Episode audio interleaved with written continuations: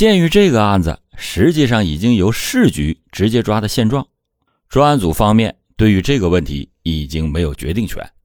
于是，钱运文、李昭成和周对生三个人决定把两个处置方案上报市局：一个是立刻的拘捕百姓人，通过讯问查明命案真相以及潜伏的敌特分子的情况，然后将其一网打尽；另一个方案是暂时。不惊动对方，对百姓人实行秘密的监视，等到摸清了和他联系的敌特同党之后，再一举收网。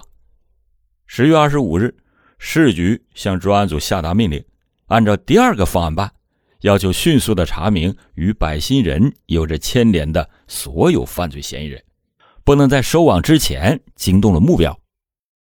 鉴于百姓人在之前的调查中已经跟专案组周对生。洪满屯、曹秀峰三位以外的其他侦查员都打过照面，有个接触，这些侦查员就不便执行秘密的监视使命，所以市局另外从各分局抽调了八名侦查员增援专案组，与周对生他们三个人一起执行秘密的监视使命。监视这一块由周对生负责，老周当即对人员进行了分工。当天下午四点开始正式对百姓人实施秘密监视。与此同时，青岛市公安局社会处无线电台侦测室的技侦人员仍然在继续的侦测着迪特电台的活动。十月二十七日凌晨两点十七分，技侦人员侦测到了市北区西侧的唐一路一带有短暂的无线电发报机发射的电波信号。与上次截获的那条密码电报的拍发手法非常的相似，但是由于发报的时间短，没有能够截获。根据经验估计，这可能是潜伏敌特分子向台湾方面表示组织安全的例行报告。十月二十七日上午，社会处把这一情况向专案组做了通报，专案组的各位顿时一个机灵。百姓人的东升沙场唐义路，百姓人的东升沙场不是就在那条路上吗？难道发报的特务就是百姓人？于是当即通知在市北区秘密驻地的监视负责人周对生，把百姓人昨天晚上的行踪情况报告上来。周对生送来的监视报告显示，昨天晚上六点十一分，百姓人乘坐由他司机。董百步驾驶的私家车离开他经营的东升沙场，同行的有沙场的庶务科长唐之豪。他们先去了百新人位于市南区太平角帽儿坊的宅地，停留大概能有二十分钟后，一起坐车前往台西区君城路祥福贵饭庄赴宴。侦查员打听到，这顿饭局做东的是纺织工会副会长霍耀和。出席的一共有五位客人，除了百姓人唐之豪之外，另外两位也是经营纺织业的老板。饭局结束的时候是八点五十分，百姓人的私家车上搭乘了唐之豪和霍耀和。百姓人先把霍耀和送回家，再前往沙场，让住在厂里的唐之豪下车，最后才由司机送他回家。百姓人在九点五十三分到家，下车以后，董百步就把车开走了。从百家窗口透出的灯光判断，百姓人回到家大概能有四十分钟左右就熄灯休息了。今天早上七点，董百步把小车开到了老板的宅地，先把他的两个正在上中学的儿子送往学校，返回来以后，又拉着百姓人前往沙场。侦查员于是就有点失望。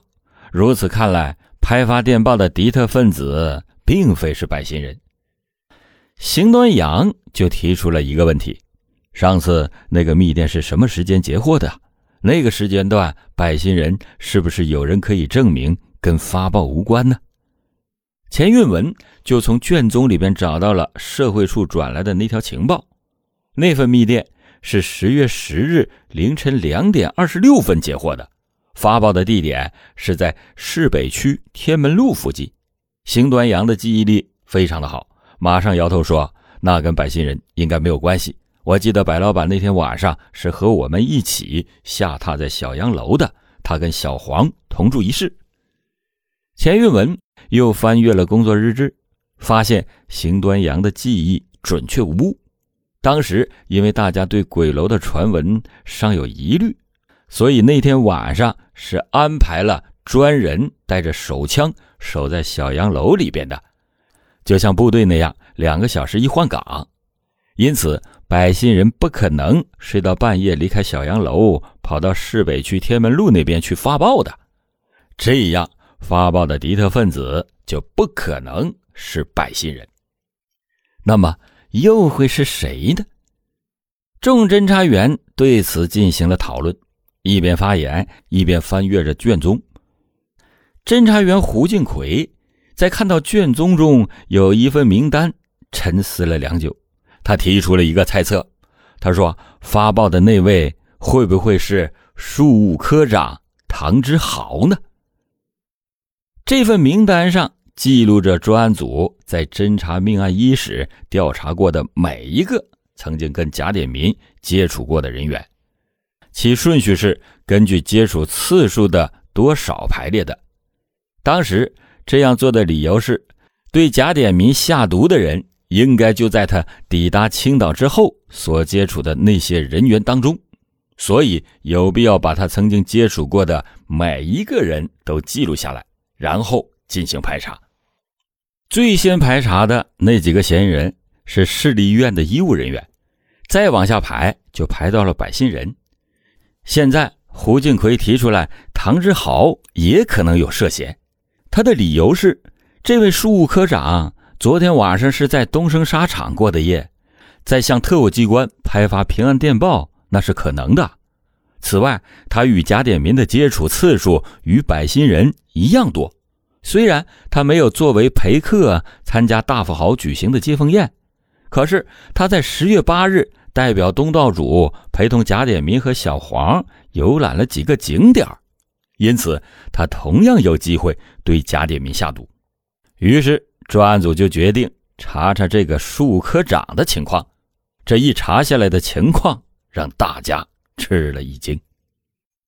这个唐之豪，三十三岁，青岛人士，毕业于上海交通大学，原来是上海邮电局电报房的调试工程师。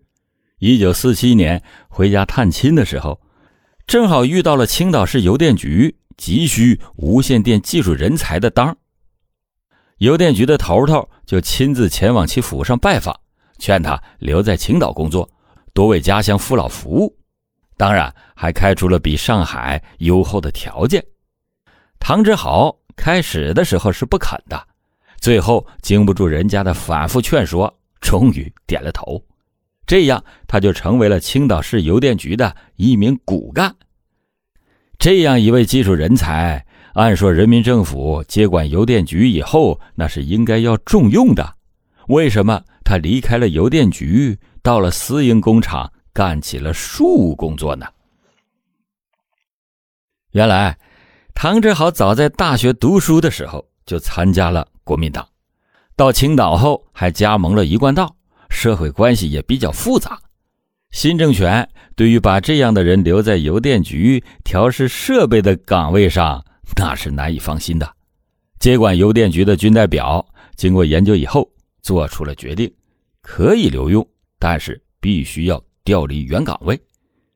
这种考虑是留有后手的。如果日后遇到设备故障，其他人无法解决，唐之豪还在本局，可以请他给予指点。哪知道唐之豪听了这个决定以后，连声拜拜也不说，立马走人。唐志豪在社会上还是颇有几个朋友的，其中一位正是东升沙场的老板百心人的好友，于是就向百姓人推荐。那时一个初中毕业生就有资格称为知识分子了，更何况是名牌大学毕业。百姓人听说了唐志豪的情况以后，自然是求之不得，极力的表示欢迎。于是唐志豪就成了沙场的庶科长。被百姓人视为亲信。不过，如果从人生幸福综合指数上来看，其实，唐志豪在这桩由沪至鲁的跳槽行动中，并非是赢家。他在上海早已经结婚成家，妻子是上海滩一个中等资本家的千金，也是大学毕业学医的，是当时医院中为数不多的女医生之一。婚后还生了两个儿子。唐志豪决定调到青岛，遭遇到了医生太太的强烈反对，他的娘家人也是颇有异议，两口子几番交流没有办法达成谅解。妻子就甩出了一张王牌，离婚。唐志豪到了这当口，好比是箭在弦上，不得不发。山东人的性格又直，还有一点大男子主义，当下就说离婚就离婚吧。原想是带着一对儿子回到老家，等到儿子长大了以后，自己再娶一门亲，那也不迟。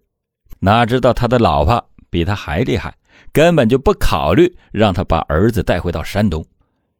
宁波籍的资本家老丈人发挥了浙江人工于心计的特长，策划全家给年方六岁、四岁的两个外孙做思想工作，自然也掺和了一些“你爸不要你们了，要把你们骗到山东去卖掉”之类的不实之词，给两个小孩洗了脑，然后就上到法院。